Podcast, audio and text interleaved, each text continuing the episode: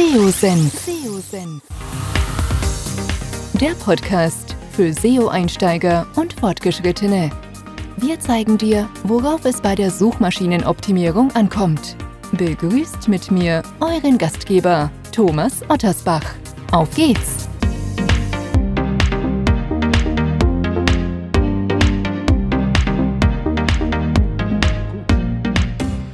Ja, ich darf euch recht herzlich zu einer weiteren Podcast-Episode willkommen heißen. Wer generell über das Internet Dinge verkauft, muss sich mit den unterschiedlichen Fragestellungen auseinandersetzen. Thema Checkout-Prozess, äh, generell das äh, Optimieren von, von Produkt, Kategorieseiten, aber auch das Thema SEO spielt eine ganz essentielle Rolle, zumindest für die meisten, die im E-Commerce oder im Online-Business tätig sind. Ich sage immer, das ist so das Thema, das Grundrauschen, was den Traffic anbelangt. Und als ja, Shopbetreiber sollte man sich eben auch sehr genau mit der Reise des eigenen Kunden beschäftigen, der Customer Journey. Und häufig werden nur ja die Bereiche sehr häufig in den Fokus genommen, die eben eine direkte Conversion oder letztendlich direkten Einfluss auf den Umsatz haben. Und genau in diesem anderen Bereich auch, wo es nicht um direkte ähm, Conversion geht, sondern indirekt quasi, da steckt eine Menge Potenzial. Und unter anderem möchte ich da heute mit meinem Gast, mit dem Matthäus Michalik von der ähm, Agentur Claneo, genau über das Thema sprechen. Er beschäftigt sich schon seit vielen, vielen Jahren damit, hat auch viele Kunden im E-Commerce und ich glaube, da ist ein ganz guter Hebel noch, den viele gar nicht so nutzen. Und bevor wir das aber in der Tiefe besprechen, erstmal schön, Matthias, dass du Zeit gefunden hast. Stell dich doch kurz selber mal vor, wer bist du und was machst du ganz genau? Ja, vielen Dank für die Einladung, Thomas. Äh, es freut mich sehr, hier bei dir im Podcast dabei zu sein. Ähm, ich bin Matthäus, bin äh, Gründer und Geschäftsführer von Claneo. Das ist eine Search- und Content Marketing Agentur aus Berlin mit mittlerweile über 80 Experten und Expertinnen.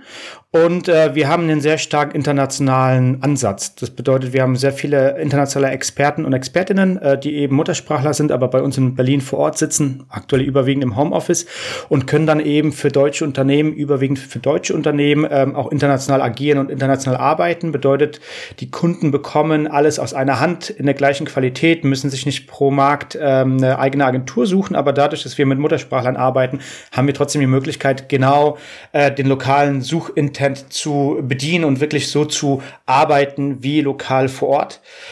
Und ähm, heute wollen wir uns ein super spannendes Thema widmen, äh, was eigentlich mich schon immer wieder fasziniert und auch schon immer wieder begleitet, ist im Grunde, wie können wir Nutzer und Nutzerinnen erreichen, die nicht unbedingt schon kaufen wollen, aber ganz klar sich erstmal informieren oder vielleicht auch äh, Kundenpflege, den Kundenbestand pflegen, wenn jemand vielleicht ein Problem mit einem Produkt hat, ja. Und alle sagen ja immer, Amazon ist, ist groß und mächtig und dann gibt's halt in Otto und dann gibt's Idealo. Ich habe ja gar keine Chance mehr als kleiner E-Commercer da äh, mitzuspielen und ich würde sagen, das ist gar nicht wahr, weil wir kennen unser Produkt häufig als, als sagen wir mal, Nischen-E-Commercer viel, viel besser als jetzt so ein großer Retailer wie ein Otto oder ein Kaufland oder ein Idealo, Amazon, wie sie alle heißen mögen.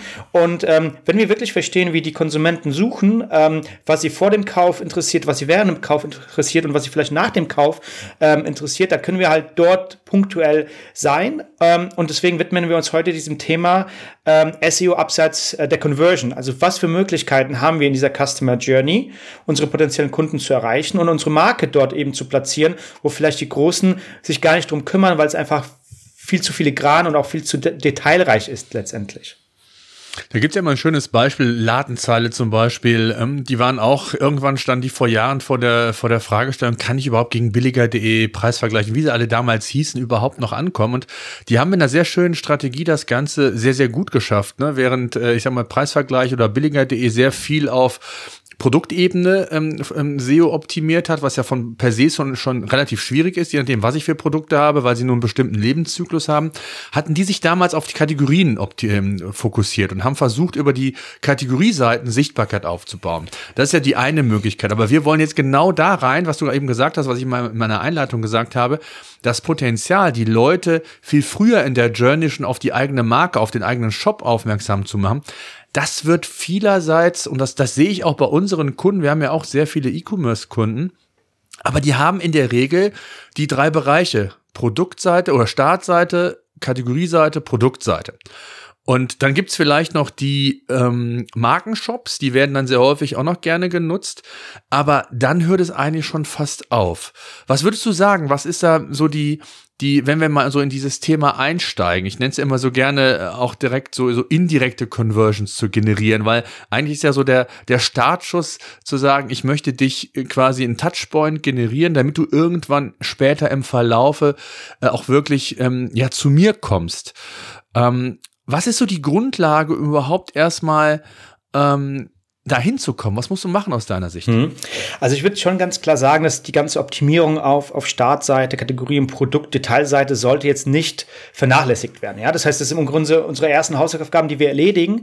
Aber häufig ist es eben so, wenn wir das einmal ähm, erledigt haben und, und dort gute Inhalte zur Verfügung gestellt haben, was so eben der nächste Schritt? Und genau der nächste Schritt ist, sich zu fragen, was suchen unsere potenziellen Kunden?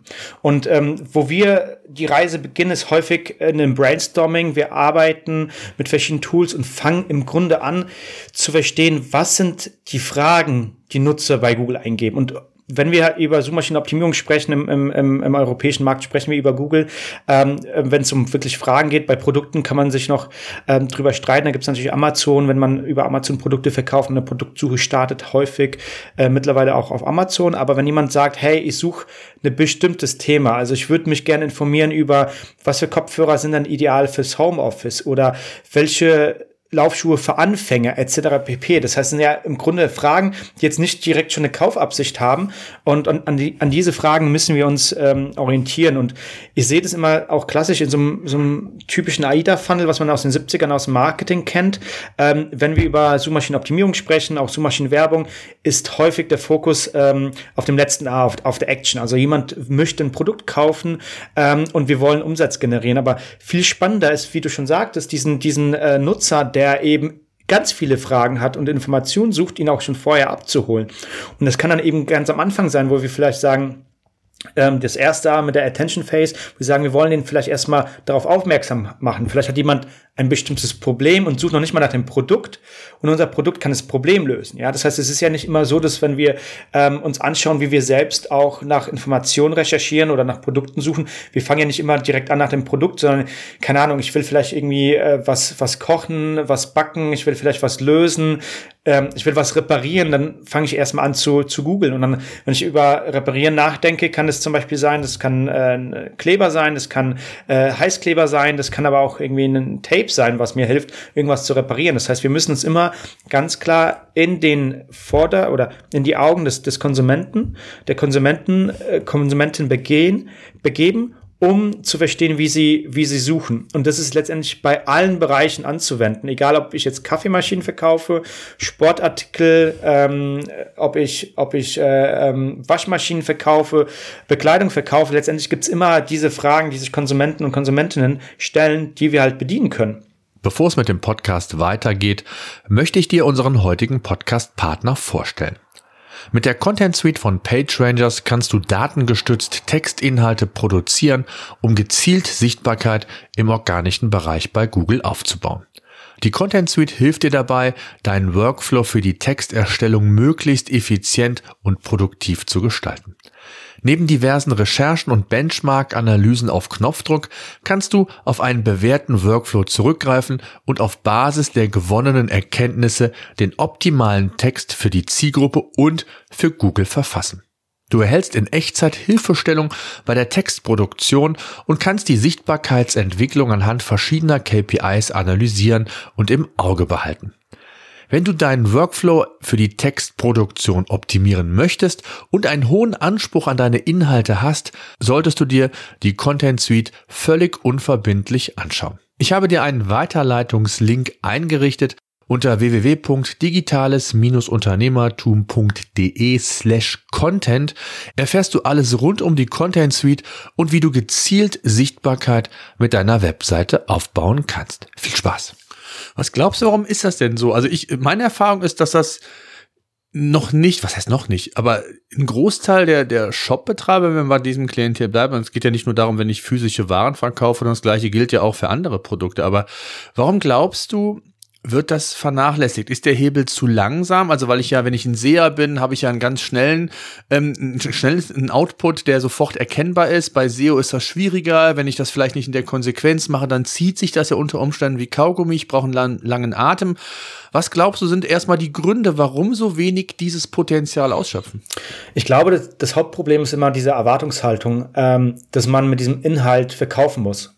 Also ich hatte häufig mal äh, Meetings mit, mit Kunden, Kundinnen, wo wir dann im Meeting saßen, dann meinte der, der Vertriebsleiter, ja, wie viel mehr verkaufen wir denn über einen Ratgeber oder wie viel mehr verkaufen wir denn, wenn wir jetzt hier stark in Content investieren? Und ich glaube, das ist einfach die falsche Fragestellung, weil der direkte Abverkauf wird dadurch niemals stattfinden, sondern es ist im Grunde eine, eine ähm, Aufbereitung der Inhalte für den Konsumenten, um sich dort eben als Marke zu positionieren. Das heißt, es ist zum einen für die Brand Awareness, zum anderen natürlich ähm, Inhalte, die dann auch Verlinkungen äh, liefern können, Inhalte, die dann auch meine Kategorien stärken können und es ist im Grunde meiner Meinung nach im Vergleich zum, zum klassischen SEO ist es halt noch ein viel längerer Marathon ähm, als, als SEO an sich. Und ähm, das glaube ich wichtig zu verstehen, dass die Inhalte nicht im ersten Schritt verkaufen werden, sondern vielleicht im zweiten Schritt. Also das ist wirklich, wie du schon anfangs gesagt hast, der erste Touchpoint zum potenziellen Kunden, zur potenziellen Kunden, ähm, um dann eben zu sagen, hey, du hast eine bestimmte Frage, suchst aber noch nicht nach dem Produkt, wir geben dir die Antwort und dann kann es natürlich sein, dass jemand ähm, trotzdem in den Shop kommt, trotzdem auf die Produkte kommt und dann kauft.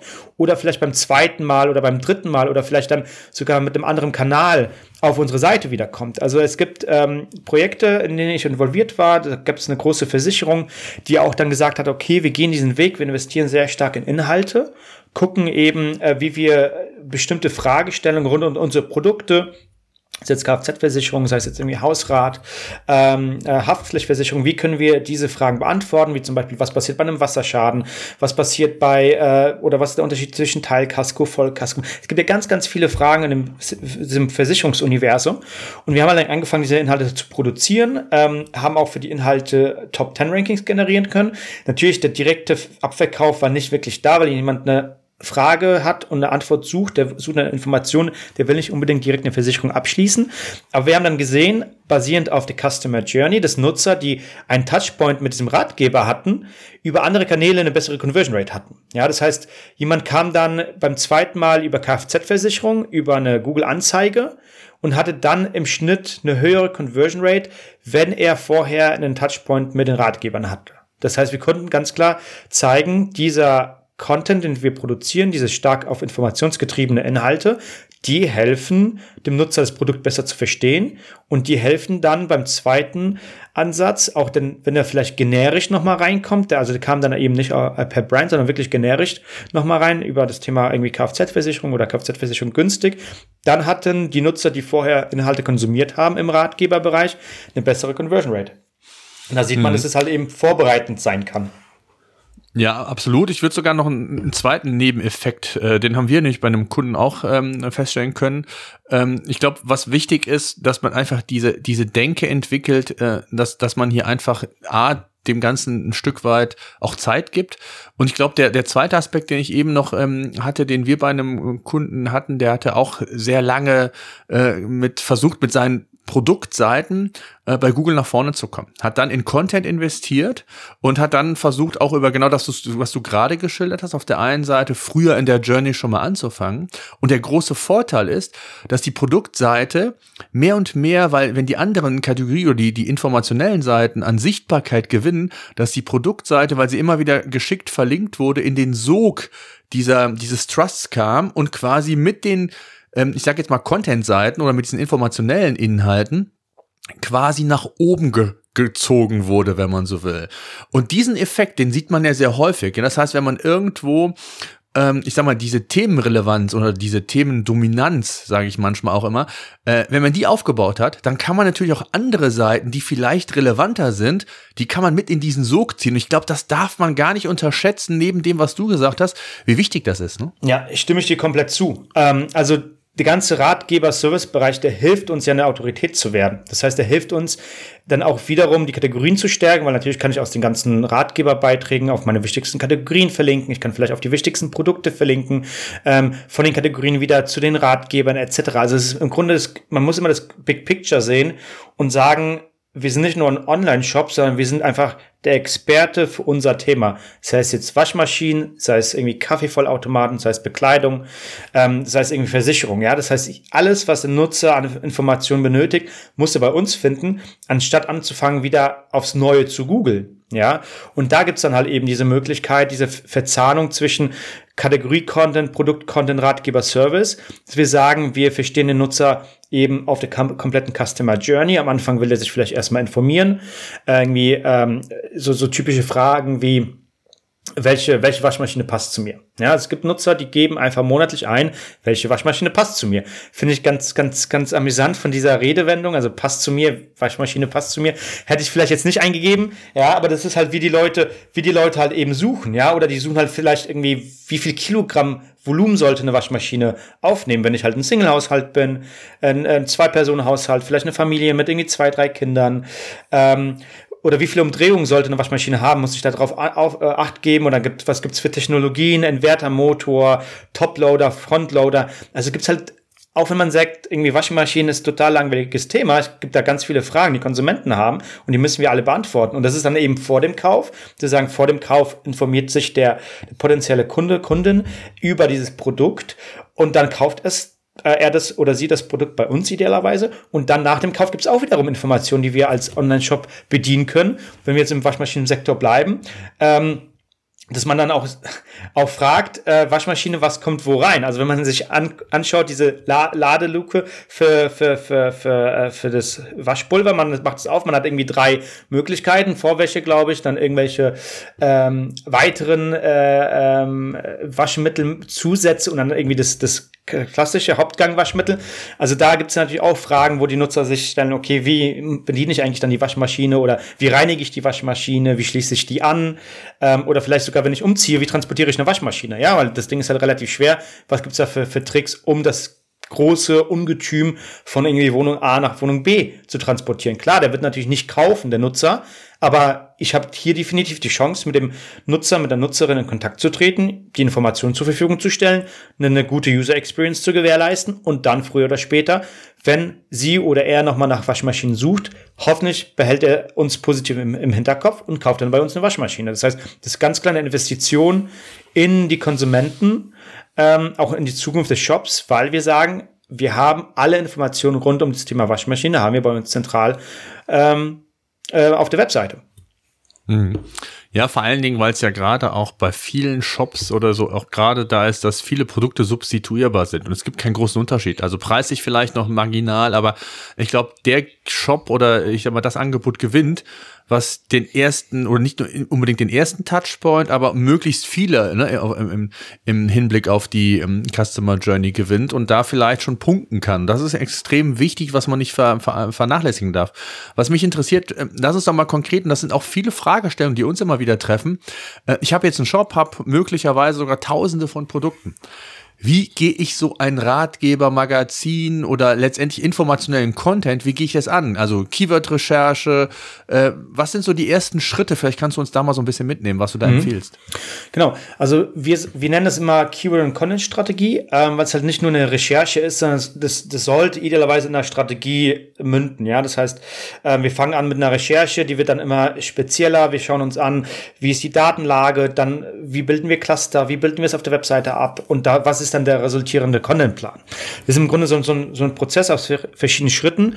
Und der erste Schritt ist ganz klar, dass wir uns mit klassischen ähm, Tools eben anschauen. Es können SEO-Tools sein, aber es können auch spezielle äh, Keyword-Tools sein, dass wir uns anschauen zu unserem bestimmten Thema, was gibt es da für Variationen? Und wenn wir uns bei dem ganzen Thema Waschmaschinen, ähm, bei dem ganzen Thema Waschmaschinen mal bleiben, haben wir natürlich als Shopbetreiber zum, zum einen die ganzen unseren ganzen Kategoriestrang, dass wir sagen, hey, Facettennavigation ist für uns wichtig. Die Nutzer suchen entweder nach einer Waschmaschine oder nach einem Art von Waschmaschine. Das kann ein Toploader sein, das kann ein Frontloader sein, das kann eine Marke sein, wie du schon sagtest. Das Markenverzeichnis als E-Commercer wird ja häufig auch genutzt, um dafür, dafür zu ranken und dafür zu optimieren. Das kann dann eben Miele, Bosch, Siemens Waschmaschine sein, aber aus Ausprägungen oder so Spezifika, dass wir sagen, eine kleine Waschmaschine von den, Aus, von den Maßen, dass sie eben vielleicht in eine kleine Wohnung passt oder Waschmaschine mit einer bestimmten Energieeffizienzklasse. Aktuell ist irgendwie, glaube A mit drei Plussen, so der, der, der neue Standard. Danach wird gesucht.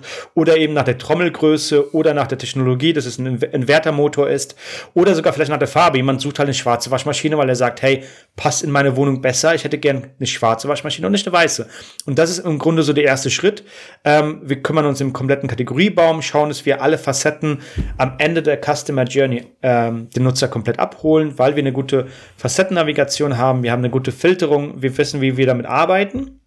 Und das ist im Grunde eine erste Keyword-Recherche, die dann sozusagen geclustert wird zu verschiedenen Themen. Und im Grunde, wenn jemand nach Waschmaschine Mini und Klein sucht, wird er halt eben in verschiedenen Variationen suchen. Das heißt, wir, wir sagen heutzutage nicht, dass wir auf ein bestimmtes Keyword optimieren, sondern immer nach, auf eine Suchintention. Und jemand, der nach einer Mini-Waschmaschine sucht, erwartet das gleiche Ergebnis wie eine kleine Waschmaschine. Das heißt, eine Suchintention kann im Grunde mit einer Landingpage und einer guten Landingpage abge, äh, abgeholt werden, der Nutzer, die Nutzerin.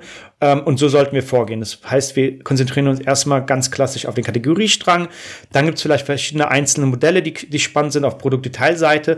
Aber in der Regel im E-Commerce sind die Produktvariationen, ähm, entweder sind es sehr viele Produkte oder die, die wechseln halt irgendwie auch jährlich. Ähm, außer es ist vielleicht irgendwie sowas wie eine Playstation, die dann irgendwie fünf bis zehn Jahre ähm, ähm, aktuell ist. Aber in der Regel ist es so, dass entweder nach dem Produkt nicht so stark gesucht wird oder die Produkte irgendwie alle Jahre ähm, neu, veröffentlicht, neu veröffentlicht werden oder klassisch im, im, im Fashion-E-Commerce irgendwie jede Saison oder jede halbe Saison gibt es irgendwie neue Produkte. Das heißt, da macht es vielleicht gar, gar nicht so einen Sinn zu optimieren. Das heißt, wir konzentrieren uns eigentlich im E-Commerce häufig auf den Kategoriestrang und wie wir diesen bedienen können. Wenn wir das äh, äh erledigt haben, dann würde ich sagen, geht es eben in diese weitere Recherche, dass wir uns anschauen, was sind so Fragen, die ein Nutzer vor dem Kauf hat, was sind Fragen, die er bei dem Kauf hat und was sind Fragen, die er nach dem Kauf hat. Und das wären eben so Themen, ähm, wo wir dann auch so speziellere Tools einsetzen. Natürlich können wir auch gucken, was, was haben wir denn schon für, für Themen, die wir bedienen, weil wir irgendwie Zugriff auf die Google Search Konsole haben.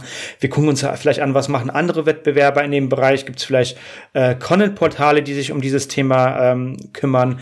Oder dass man wirklich sagt, man fängt bei Null an, macht sich eine, eine, eine Mindmap, baut sich eine Mindmap auf und schaut, okay, was für Facetten gibt es da? Und da gibt es eben auch spezialisierte Tools, die uns da helfen, ähm, um etwas zu visualisieren, was ich immer sehr, sehr spannend finde, auch für so ein neues Thema, um reinzukommen, ist das ganze Thema rund um Answer the Public wo ich einen bestimmten Begriff eingeben kann und da kriege ich im Grunde alle Fragen, die bei Google Suggest auftauchen. Zwar hier noch ohne Suchvolumendaten, aber ich bekomme halt alle möglichen Fragen. Ich würde dann natürlich sagen, Suchvolumendaten mal dahingestellt ist ja auch immer kontrovers diskutiert, wie genau sind sie und wie akkurat sind sie. Aber sie geben mir trotzdem eine bessere Orientierung, dass jemand äh, oder ein Begriff, eine Frage, die ein Suchvolumen aufweist, dass die mit einer hohen Wahrscheinlichkeit auch irgendwie gesucht wird. Das heißt, ich würde mich da erstmal darauf konzentrieren, was wird häufig nachgefragt und dann auch da nochmal zu unterscheiden, was ist vielleicht nochmal näher an der Conversion. Also sowas wie zum Beispiel Waschmaschine reinigen ist ganz klar eher nach dem Kauf relevant aber sowas wie äh, Waschmaschine, welche Waschmaschine passt zu mir oder das ganze Thema rund um ähm, wie viel Kilogramm sollte eine Waschmaschine haben, das ist natürlich vor dem Kauf der Fall. Und das ist ja natürlich dann wiederum, ähm, hat einen direkten Einfluss auf die Conversion und alles, was nach dem Kauf kommt, kann dann eben für, für, für User ähm, Engagement sein oder für weitere Kanäle genutzt werden, User Retention als Thema. Ähm, aber das ist eigentlich im Grunde eine sehr, sehr filigrane Detailarbeit, dass ich verstehen muss, was sind einzelne Fragen, wie gehören die Fragen zusammen und wie baue ich das Ganze in einem Form von einem Ratgeber auf oder auch von einem Servicebereich auf. Das muss ja nicht immer ein kompletter Ratgeber sein, sondern es kann auch ein Servicebereich sein, dass ich sage, hier irgendwie die wichtigsten Informationen zum Produkt XYZ aufgegliedert nach Themen. Und ähm, ich glaube, was ganz wichtig zu verstehen ist, es gibt, glaube ich, kein Thema, wo es nicht diese Informationen gibt. Ja, also wir haben jetzt gerade viel über Waschmaschinen gesprochen. Ähm, im, Im Fashion Retail gibt es diese Themen auch. Also welches Kleid passt zu mir? Welches Kleid zu welcher Figur? Wie kombiniere ich ein Kleid mit einem Blazer oder einem, einem Boots im Winter? Was passt zu einem schwarzen Kleid? Was passt zu einem gelben Kleid? Das ist zum Beispiel Fashion E-Commerce. Wenn wir uns über Kaffeevollautomaten unterhalten, gibt es ja natürlich auch sowas wie irgendwie Wasserhärte. Ähm, äh, Mahlgrad, äh, wie viel Gramm Kaffee, was für ein Kaffee, etc. pp. Das heißt, es gibt eigentlich in jeder Nische gibt es Fragen, die es sinnvoll sind, diese zu beantworten. Absolut. Und das, das könnte man weiter deklinieren. Ne? Du hast jetzt mal zwei Beispiele. Beim Drucker würde mir einfallen Toner, ne? wie ist das, das Füllvolumen und so weiter. Da gibt es ganz viele Dinge. Ähm, was mich natürlich dann wieder dazu meinem, meinem Lieblingsthema bringt. Ähm, ich glaube, ganz wichtig ist zu verstehen, und das machen auch eben sehr, sehr viele falsch. Gerade auch so, ich sag mal, kleinere, mittlere Shops, die dieses Verständnis haben. Ich glaube, die größeren haben mittlerweile die Expertise, dass sie das richtig machen. Aber zu sagen, ich habe so viele Produkte, ich weiß gar nicht, wo ich anfange, und du hast es sehr schön geschildert. Es ist erstmal wichtig, einen Überblick zu verschaffen, was sind eigentlich die Fragestellungen, was sind die Inhalte, die rund um mein Produkt greifen. Und dann sind wir sehr schnell wie bei diesem Thema, baue einen Content oder Content Hub oder ein Themencluster und versuch nicht irgendwie nur eine Seite äh, in, den, in deinen Ratgeber zu packen, die sich mit dem Thema Waschmaschine beschäftigt, sondern äh, versuche Autorität aufzubauen, Trust nicht nur bei Google, sondern auch bei der Zielgruppe, indem du möglichst viel Mehrwert lieferst. Das ist, glaube ich, das Geheimnis, jetzt mal unabhängig von der SEO-Geschichte, sondern einfach diese Denke ist ja nicht nur für Google wichtig, sondern auch für die eigene Zielgruppe. Denn wenn ich ja möglichst viele Antworten auf meine Fragestellungen bekomme, dann hat das ja auch was mit Expertentum, ne, mit Expertise zu tun.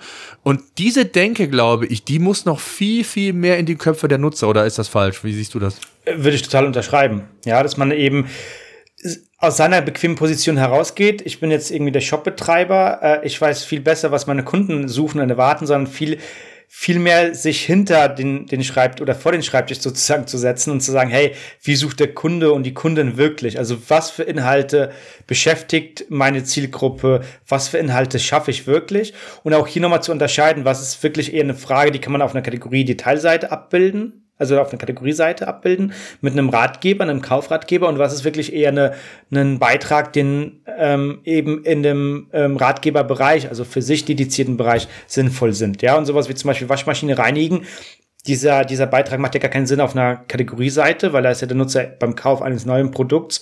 Waschmaschine reinigen ist dann eher so ein Thema, was, was im Nachgang gefragt ist, wenn ich vielleicht die Waschmaschine schon mal sechs bis zwölf Monate genutzt habe. Ja, das heißt, das ist natürlich auch wiederum eine ganz andere Phase des Nutzers, wo der sich gerade befindet.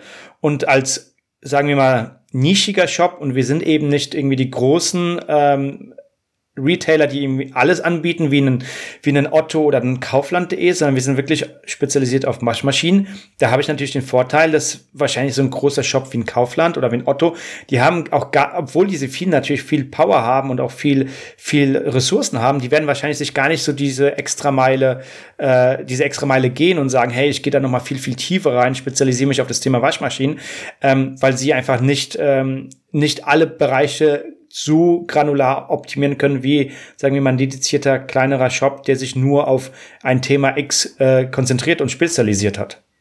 Hm, absolut. Was würdest du denn sagen? Also, wenn wir das mal so ein bisschen zusammenfassen, ist einmal wichtig, äh, Überblick zu schaffen, ein Content- oder Themencluster zu bauen. Und dann ist ganz wichtig, dass man sich natürlich auch definiert, welches Ziel möchte ich mit dem Inhalt verkaufen? Du hast eben auch gesagt, Thema Service. Ja, also auch im Nachgang kann es ja extrem wichtig sein, Thema After Sales, ja, dem Kunden an die Hand zu nehmen, Checklisten, Pflegeanleitungen, um, um bei dem Beispiel mal bei den Waschmaschinen zu bleiben. Was sind für dich jetzt so Ziele, die ein Content verfolgen, so, oder die man bei der Content-Erstellung letztendlich verfolgen sollte? Weil Rankings ist ja nur ein Thema, aber da gibt's ja noch mehr. Genau. Ich würde sagen, äh, ganz wichtig, es ist kein Umsatzziel, was wir mit diesem Content verfolgen. Ja, wie du schon sagtest, es ist ein sehr stark informationsgetriebener Inhalt. Der muss nicht unbedingt abverkaufen. Der soll informieren. Der soll uns als Experte positionieren. Das heißt, ein Ziel, was ich sagen würde, ist halt ganz klar die Reichweite von, von Impressions. Ja, das heißt, wir werden immer relevanter. Wir generieren immer mehr Impressions rund um unser Thema. Und, Vor allem äh, qualifizierte, ne? Genau, qualifizierten ähm, Traffic und qualifizierte Impressions. Aus Impressions werden dann eben ähm, Klicks und, und wir verbessern unsere Rankings. Äh, wie du schon anfangs auch oder wie wir anfangs an, auch angesprochen haben, so ein Ratgeber Content, so ein Content Hub kann auch eben helfen, in den Kategorien sich zu verbessern, weil einfach die komplette Domain an, an, an, an Relevanz gewinnt. Wir werden halt viel stärker als, als Experte wahrgenommen. Ähm, und da ist eben dieser Aufbau von, von Autorität, was wir vielleicht als kleinerer Shop mehr oder besser leisten können als ein großer Shop, weil sie sich vielleicht erstmal um alle anderen Themen konzentrieren und weniger auf diese Themen einzahlen oder eingehen, die, die nicht unbedingt direkt abverkaufen. Und ähm, was ich auch ganz spannend sehe, ist dann eben, wenn wir sagen, wir können mit den Inhalten mehr Impressions generieren, wir generieren mehr Klicks, wir haben vielleicht ein früheren Zugang zu den Kunden vor dem Kauf, aber auch nach dem Kauf. Ähm, und wir können dadurch auch eventuell die Conversion Rate verbessern, wenn es eben vor dem Kauf ist. Das ist ein Ziel. Und ähm, was man dann natürlich mit den Inhalten auch machen könnte, weil wir denken ja aktuell sehr stark aus dieser SEO-Brille. Also wir erwarten ähm, ein besseres Ranking. Nutzer suchen nach dem Thema XYZ, haben diese Frage und jene Frage und wir wollen dafür ein besseres Ranking generieren, weil wir wissen, es zahlt auf unsere komplette Domain ein. Was ich aber viel spannender finde, ist halt seine eigene SEO-Bubble zu verlassen und zu sagen, hey, dieser Content ist zwar aus SEO-Gesichtspunkten ähm, erstellt worden, weil wir wissen, Nutzer geben das bei Google ein, aber warum geben das eigentlich Google äh, Nutzer bei Google ein? Weil sie ganz klar diese Frage haben und der erste, das erste Ziel äh, eines, Nutz, eines Nutzers oder einer Nutzerin, die nach etwas suchen, ist an Google. Das heißt, das ist ein guter User-Proxy, dass wir sagen, alles, was bei Google gefragt wird, wird auch wahrscheinlich bei einem Kundentelefonat gefragt, wird auch im Freundeskreis gefragt, wenn man sich nach, einer, äh, nach einem Produkt äh, oder nach einer Empfehlung ähm, umhört in einem, in einem Familien- oder Freundeskreis. Das heißt, Google ist halt ein perfekter, ist im Grunde wie so ein Meinungs, äh, Meinungsforschungsinstitut, weil es uns extrem viel über die Zielgruppe ähm, ähm, vermittelt und, und uns und uns ganz klar das, das Thema äh, näher bringt, was, was, äh, was die Nutzer suchen. Das heißt, ich kann diesen Inhalt nutzen, um ihm wieder für weitere Marketingkanäle das zu verwenden. Also ein Beispiel, was meiner Meinung nach viel zu selten verwendet wird, ist eigentlich E-Mail-Marketing. Ja, also E-Mail-Marketing eigentlich ist perfekt. Ähm, ich weiß, wenn zum Beispiel ich eine Waschmaschine verkauft habe ähm, und ich mittlerweile kann ich ja sehr gut nachvollziehen per DHL, okay, wann wurde sie eigentlich geliefert? Das heißt, an dem Tag, wo sie geliefert wurde, kann ich sagen, hey, herzlichen Glückwunsch zu deiner neuen Waschmaschine. Wie ich sehe, ist sie angekommen und hier hast du eine Anleitung, wie du deine Waschmaschine anschließt. Erster Punkt. Dann könnte man da sagen, nach x Tagen ähm, sage ich, hey, hier nochmal eine Information, wo kommt eigentlich was rein? Ja, wenn ich die Schublade öffne für das ganze Waschpulver, wo kommt irgendwie Waschpulver für die Vorwäsche rein, wo kommt Waschpulver ähm, für den Hauptgang rein, wo, wo bekomme ich irgendwie, wie nennt sich das? Ähm, dieser Zusatz, den ich nie, nie nutze, weil äh, meine Partnerin immer gesagt hatte, unsere Tochter bekommt davon Ausschlag. Ähm, ähm, Lenore und Perwoll und wie sie alle heißen, so, so Zusätze, ja. Feinwaschmittel, ah, ich weiß es nicht. Man sieht, ich, ich wasche normalerweise nur mit, mit Hauptgang. ähm, aber das sind halt so, so, so Fragen, die man halt dann wirklich hat, auch hat, wenn man, wenn man irgendwie seine neue Waschmaschine in, in Betrieb nimmt. Oder auch vielleicht nach x Wochen, dass man sagt, hey, Herzlichen Glückwunsch. Du hast seit sechs, sechs Monaten oder seit sechs Wochen deine Waschmaschine. Äh, hier nochmal ein paar Tipps, wie du die äh, reinigst, wie du die wäschst, wie du lange Freude an deinem Produkt hast. Ähm, und da gibt's halt ganz viele Beispiele. Das war jetzt zum Beispiel so dieses Waschmaschinenbeispiel, was wir anfangs auch schon angesprochen haben. Ähm, ein schönes Beispiel, was ich ähm, aus einem anderen Kontext kenne, ist zum Beispiel Windeln.de. Windeln.de setzt auch super stark auf so ein Magazin, haben sehr, sehr viele Inhalte. Ähm, wenn man sich anschaut, wie das Such monatliche Suchvolumen ist nach den ganzen Schwangerschafts Schwangerschaftswochen von der ersten bis zur 42. ist da super viel Potenzial hinter, weil einfach sehr viele Mütter oder auch Väter nach diesen Schwangerschaftswochen suchen. Die wollen wissen, okay, was passiert gerade mit meinem Baby im Bauch?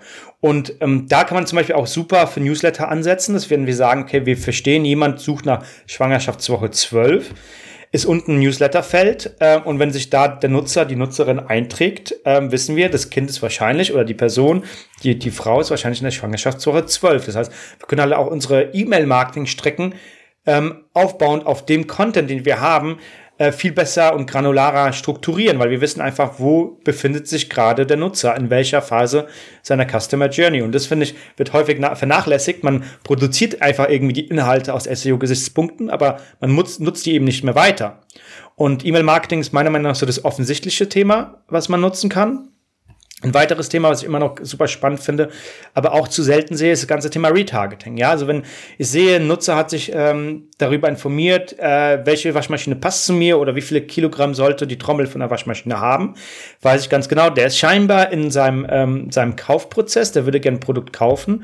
Heißt, ich kann ihm irgendwie über äh, Google Display ähm, Anzeigen ausspielen zum Thema Angebote, unser unser Sale oder kostenlose Versandkosten, was auch immer. Das wäre ein Thema. Oder wenn wir sagen, hey, da informiert sich gerade jemand über Waschmaschine reinigen. Klar, der hat wahrscheinlich die Waschmaschine schon zu Hause stehen, braucht keine, aber wir haben Reinigungsmittel, ja. Das heißt, wir können dann eben nochmal ein Cross-Selling machen über äh, Zubehör oder über, über weitere äh, Bestandteile aus unserem Online-Shop, die vielleicht der Nutzer so gar nicht auf dem Radar hätte, aber so können wir eben Retargeting betreiben. Mhm, absolut. Und ich glaube, es ist insofern auch ganz wichtig. Ähm, es gibt halt auch, du hast eben Retargeting genannt, es gibt halt vereinzelte Marketing-Werkzeuge, die, die stoßen auch hier und da an Grenzen. Ne? Also ich erlebe es oft, dass ich mir ein Produkt gekauft habe und immer noch das gleiche Produkt auch noch Wochen später angezeigt bekomme. Ne? So, das kann ich mit einem guten E-Mail-Marketing, wie du gesagt hast, kann ich das natürlich um, umgehen, indem ich dann wirklich gezielt die Informationen letztendlich zur Verfügung stelle. Ähm, ich glaube, was ganz wichtig in dem Zusammenhang ist, und da würde ich auch auch gerne nochmal drauf um, zu sprechen kommen. Wir haben ja eben gesagt, dass es ganz sinnvoll ist, diese, diese Themen oder in Themenclustern zu denken. Ich habe letztens einen Vortrag gehalten, warum ähm, die, die The oder warum Themencluster die neuen äh, Keywords sind. Ähm, Macht es einfach Sinn, nicht nur, und das hast du auch gesagt, dass Google mir schon sehr viele Informationen gibt. Ich, ich sage immer, dass Google die beste Marfo-Quelle für mich eigentlich ist. Nicht nur, Total. was die, was die Inhalte angeht, sondern auch, was die Content und Content-Form angeht. Und da ist es, glaube ich, ganz wichtig, dass wir da auch nochmal darauf zu sprechen kommen.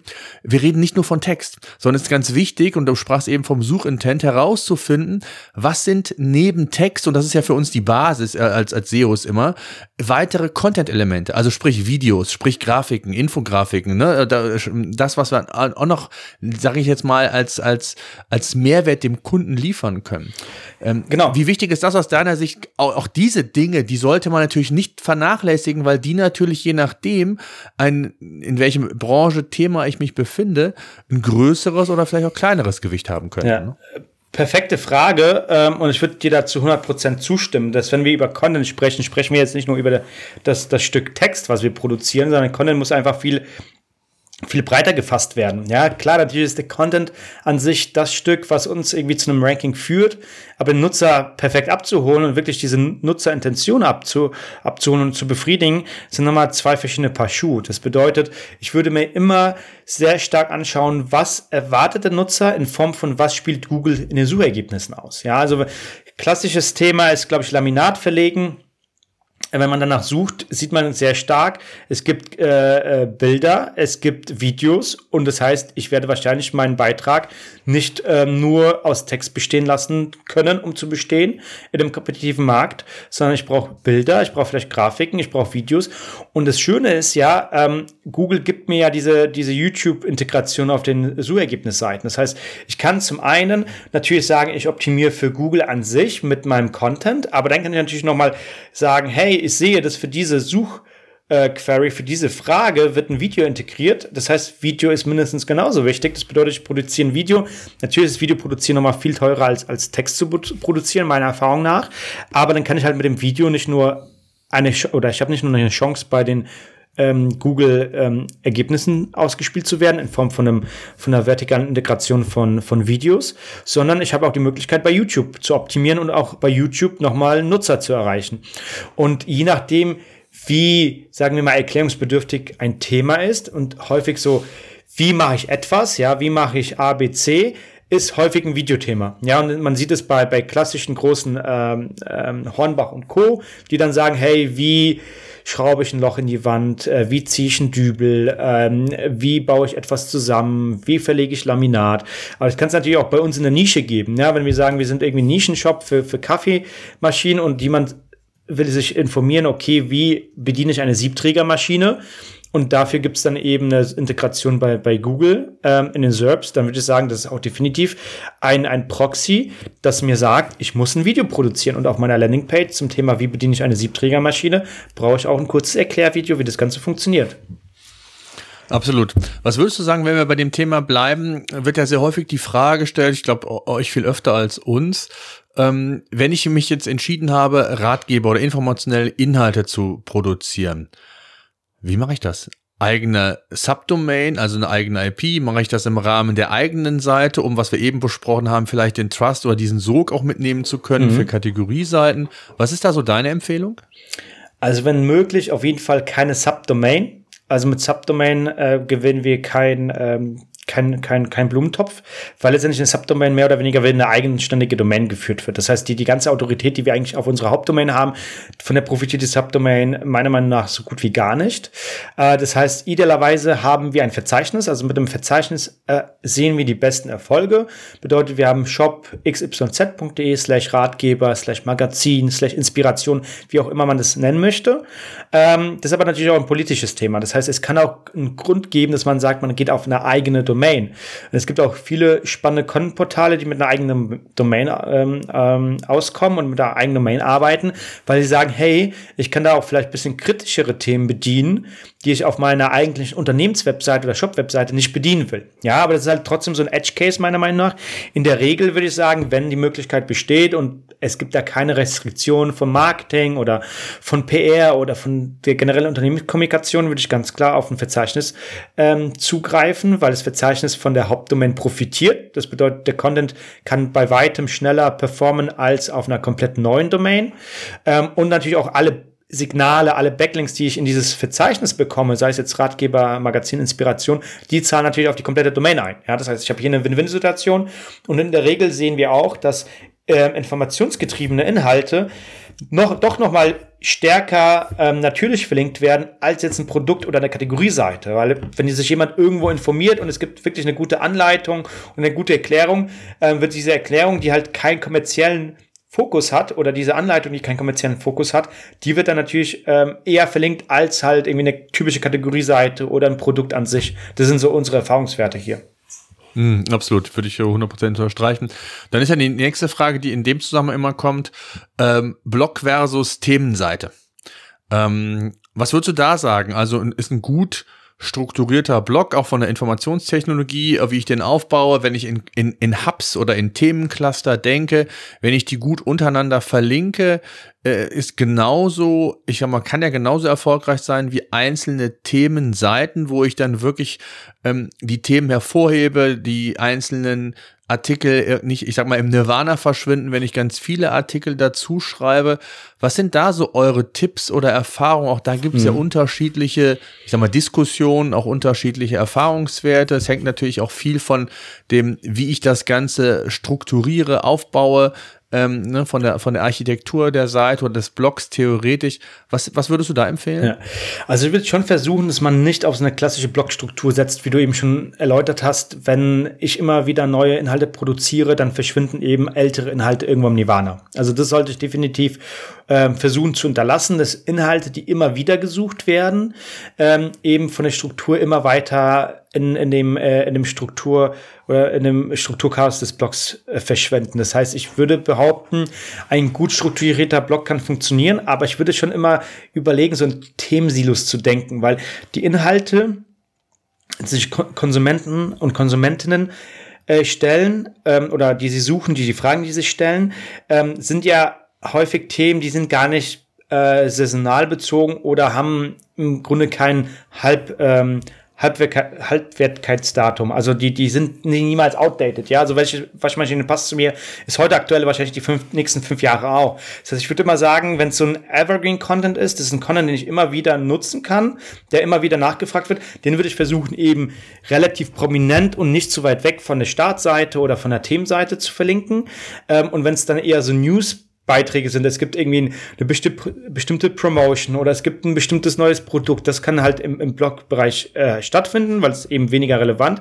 Aber alles, was ich nachweislich ähm, aufzeigen kann, das wird immer wieder gesucht, über das Jahr verteilt oder eben an bestimmten Saisonalitäten, zu Weihnachten, zu Ostern, im Sommer, dann würde ich sagen, das würde ich sehr stark intern fokussieren und verlinken. Und äh, da kann so eine Teamwelt sinnvoll sein, weil im Grunde die Teamwelt dafür sorgt, dass ich eine gute interne Verlinkung habe. Ja, das heißt, es mhm. muss man sich natürlich auch ab, äh, abwägen, wie viele Inhalte habe ich. Wenn ich jetzt über ein sehr, sehr großes Magazin spreche, da brauche ich eine gute Kategorisierung und da brauche ich auch eine gute Pagination. Wenn ich aber von 30 bis 50 bis 60 Artikeln spreche, kann ich die wahrscheinlich in so drei, vier Themencluster eingliedern und dann halt von diesen Themencluster Übersichtsseiten in die Beiträge rein verlinken. Hm. Absolut. Was auch noch ein, wichtiger Punkt ist, wie ich finde, der auch relativ vernachlässigt wird, jetzt auch in diesem ganzen Zusammenhang ähm, mit Conversion jenseits oder SEO jenseits der Conversion, ist so das Thema die saisonalen Aspekte. Also es gibt ja sehr viele Produkte, die vielleicht zum, zum Weihnachtsgeschäft, zu Ostern eine gewisse Relevanz haben. Da wird dann meistens, äh, ich hätte bald gesagt, ein Tag nachdem Ostern vorbei ist, wird, wird erst optimiert.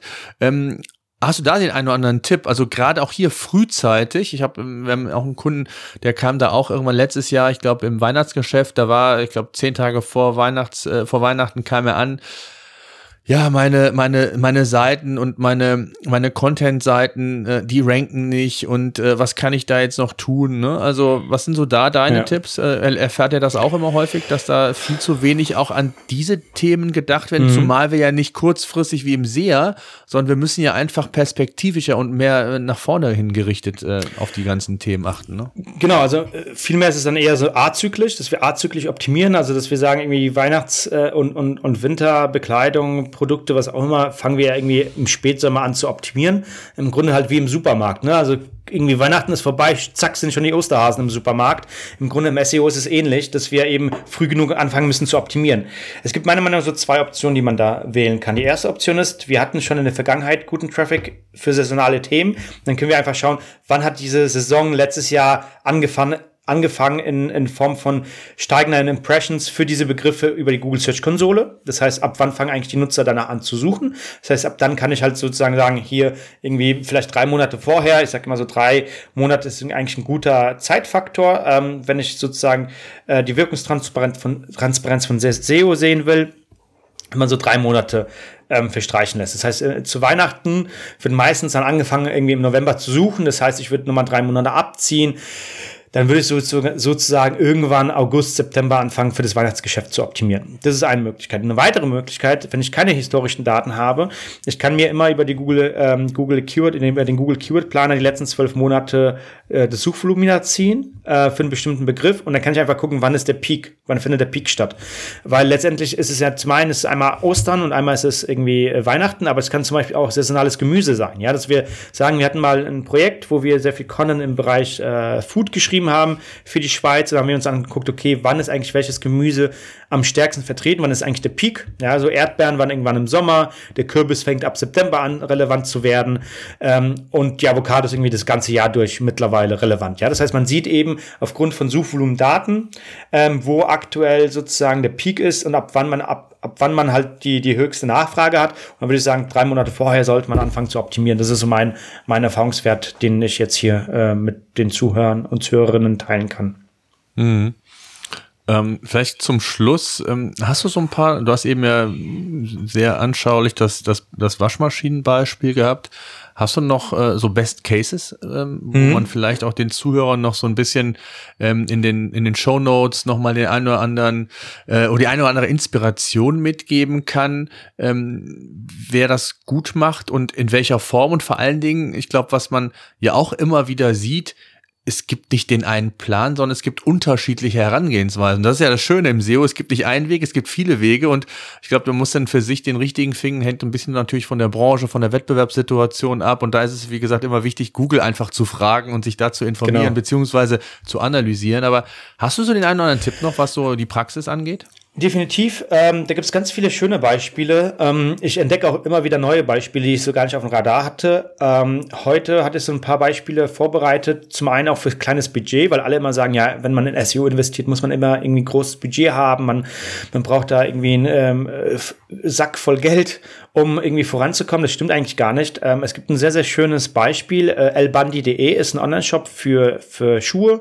Ich glaube aus Thüringen, wenn ich mich nicht ganz äh, täusche. Und ähm, die durfte ich mal vor Jahren be betreuen und beraten und da hatten die auch eben gesagt, hey, äh, gegen Zalando und Co. können wir gar nicht bestehen. Äh, wir werden niemals irgendwie für die ganzen Damen-Schuh- und Herren-Schuh-Variationen ranken können, weil einfach der Wettbewerb viel zu kompetitiv ist. Da haben wir gesagt, hey, dann setzt doch mal einen anderen Fokus und versucht doch über Inhalte zu kommen, über, über Service-Inhalte zu kommen und der eine oder andere Nutzer ähm, wird, sich, wird sich dann auch wiederum zu den Shop-Kategorien verirren. Und wenn man sich mal anschaut, äh, wo sie überall ranken und insbesondere auf der Position 1 ranken, vor Zalando und vor irgendwie Mirapodo und wie sie alle heißen, die ganzen Online-Schuhhändler und Schuhshops, dann sieht man eben für Sneaker-Waschmaschine, für Schuhe quietschen, Schuhe zu eng, Schuhe drücken an der Ferse. Das sind alles Themen, ähm, wo sie über Inhalte die Position 1 erreicht haben Klar, die werden halt nicht direkt mehr, mehr Schuhe verkaufen, aber der ein oder andere Nutzer wird sich verirren und in, in, in, dieser Form hat man eigentlich auch nur eine einmalige Investition. Man hat die Inhalte produziert, man hat vielleicht noch die richtigen Bilder gekauft, die richtigen Bilder geschossen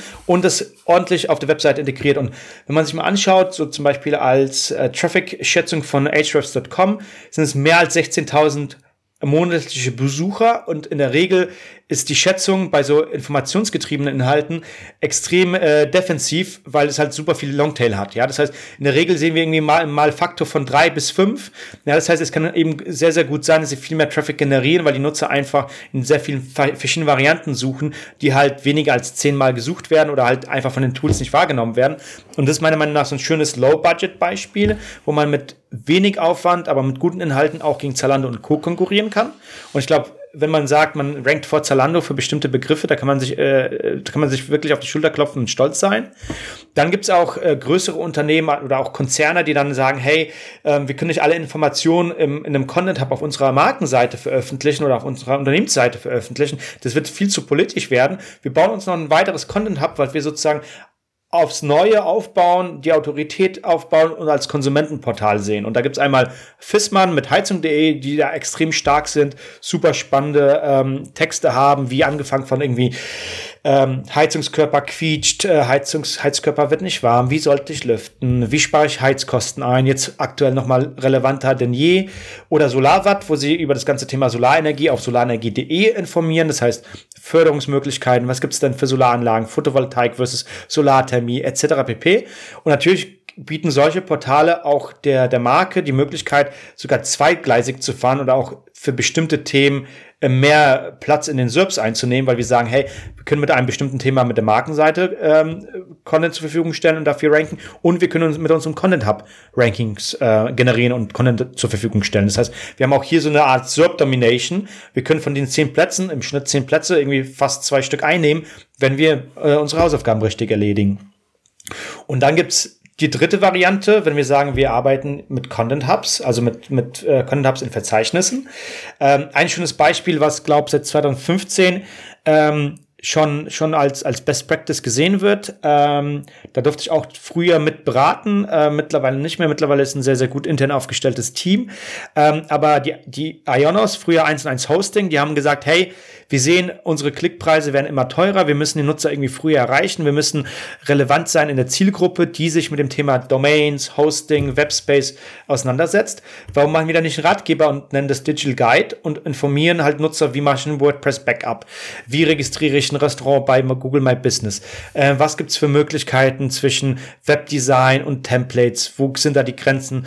Brauche ich einen eigenen Designer oder kann ich mit einem Web-Template arbeiten? Etc. pp. Also ganz viele Fragen der, der relevanten Zielgruppe Zielgruppe, die da abge, abgebildet werden und die generieren mehr als 1,6 Millionen äh, Besucher über SEO auf diesem Ratgeberbereich pro Monat. Und äh, ich kann mir gut vorstellen, dass es bei weitem mehr ist, weil einfach diese ganze Longtail von den Tools nicht so erfasst wird.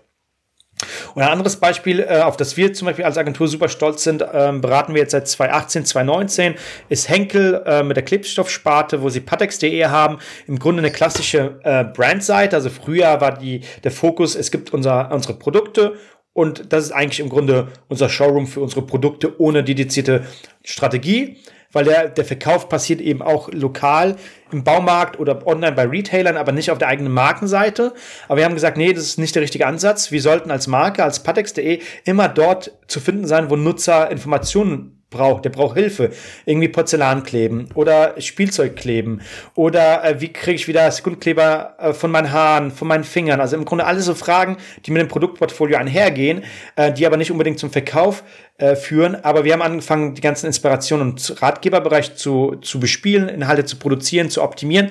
Und dann haben wir halt gesehen, Stück für Stück sind eigentlich die ganzen produktspezifischen Begriffe wie Sekundenkleber, Montagekleber, Alleskleber, Metallkleber, Glaskleber. Da gibt's halt im Grunde für jedes, für jedes Material einen eigenen Spezialkleber. Und wir haben einfach gesehen, durch den Ratgeber, durch die Steigerung der Autorität der ganzen Domain sind halt auch eben die sehr transaktional getriebenen Begriffe, wie eben ähm, Kategoriebegriffe, weiter nach vorne äh, gekommen. Und wenn jetzt sich jemand mal aktuell parallel auf dem Handy mal anschaut, Sekundkleber, Montagekleber, Metallkleber, da dürfte eigentlich Patex überall auf der Eins sein. Ähm, sogar auch vor einem Amazon oder auch vor einem Hornbach, die halt relativ stark in diesem Segment sind. Ähm, und sie generieren eben mindestens 90.000 Besucher über deren Brand-Webseite.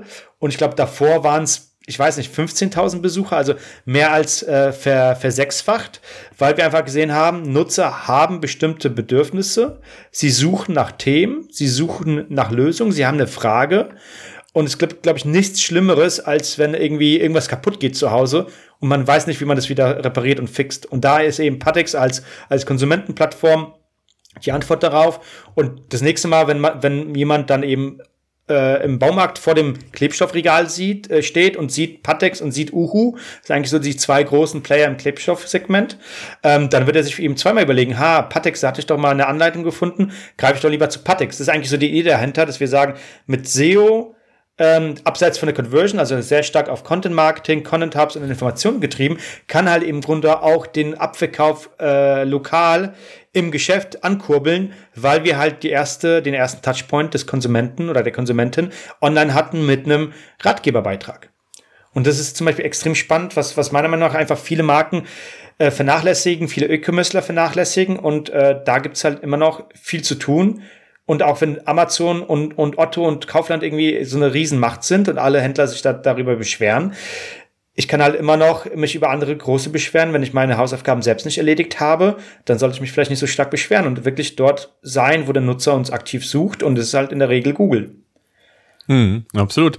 Ich glaube, es war ein schönes Beispiel vor allen Dingen. Es geht nicht nur darum, am Anfang der Journey äh, Informationen zu geben, sondern auch im Nachgang den Kunden noch zu begleiten. Ne? Montageanleitung oder generell, wenn ich irgendwas kaputt habe, Tasse kaputt, ich möchte den Henkel kleben, was auch immer, dass ich dann noch eine Anleitung bekomme, was ich machen kann, damit ich hier auch ganz bewusst das, das Produkt richtig einsetze und vor allen Dingen auch perfekt nutzen kann.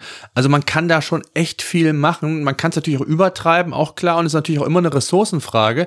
Aber du hast ja eben, und das fand ich ganz, ganz schön, auch Beispiele aufgezeigt, wo man mit richtig, ich sag mal, richtigem Evergreen-Content, den du einmal erstellst, der über Jahre relevant ist, wo du vielleicht nichts verändern musst, wo du mit punkten kannst. So, und wenn du den immer wieder aktuell hältst, auch das ist ja mal das Thema Freshness, ne, immer wieder rangehen und gucken, ob der auch noch auf dem aktuellen Stand ist, hat sich ja nichts getan oder hat sich da was verändert, dass ich das nochmal entsprechend, aber wenn ich diese Denke habe, ähm, als, als, als E-Commercer, ähm, Content, und deswegen fand ich auch den Titel so schön, jenseits von, oder SEO jenseits der Conversion.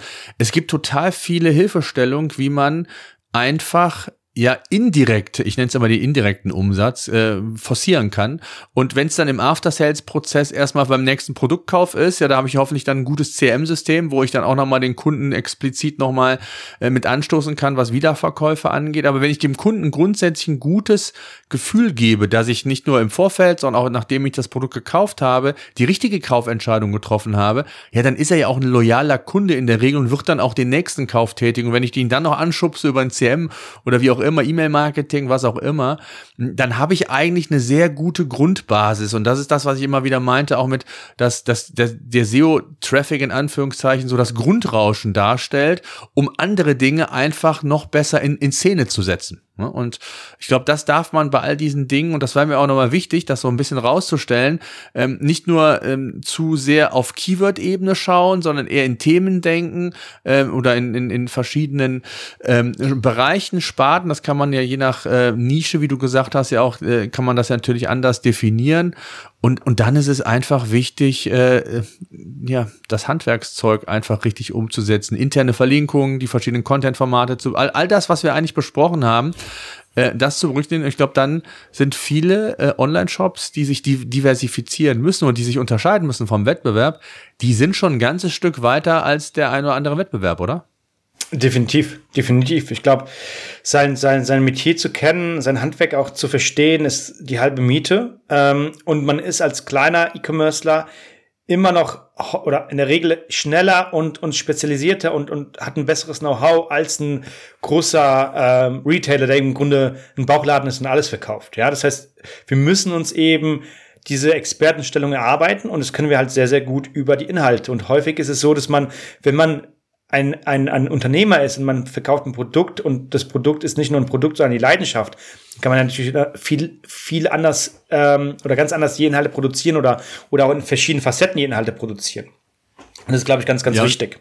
Ja, und ich glaube, es ist ganz auch wichtig, das hast du am Anfang gesagt, es muss nicht immer so die größere Budgetkeule sein, ne? sondern manchmal reicht es auch, wenn ich 10, 15 richtig gute Artikel habe, ob es dann ein Ratgeber ist, vielleicht sogar auch ein Glossar. Also ich kenne auch äh, Kunden, die, die haben ein Glossar, ein richtig gutes Glossar, ausführliche Inhalte, also auch informationelle Inhalte, die haben 10, 15 richtig gute Seiten, haben es geschafft, die Sichtbarkeit zu erhöhen und damit mhm. auch, von dem ich eben sprach, diesen Sog für die eigentlichen Seiten. Also es muss nicht immer so die, die große Nummer sein, ne? Ja. Kleiner Anfang, erste Ergebnisse äh, erzielen, sich drüber freuen und dann weitermachen. Das wäre so mein, genau. mein Rat. Absolut. Matthias, ich danke dir sehr mal für deine Einblicke. Super, super spannend. Tolle Beispiele, die verlinken wir auch in den Show Notes. Da kann sich jeder noch mal so ein bisschen Inspiration holen. Und ja, ich danke für die, fürs Zuhören und bleibt alle gesund. Bis dahin, danke. SEO-Senf. Der Podcast für SEO-Einsteiger und Fortgeschrittene. Wir zeigen dir, worauf es bei der Suchmaschinenoptimierung ankommt.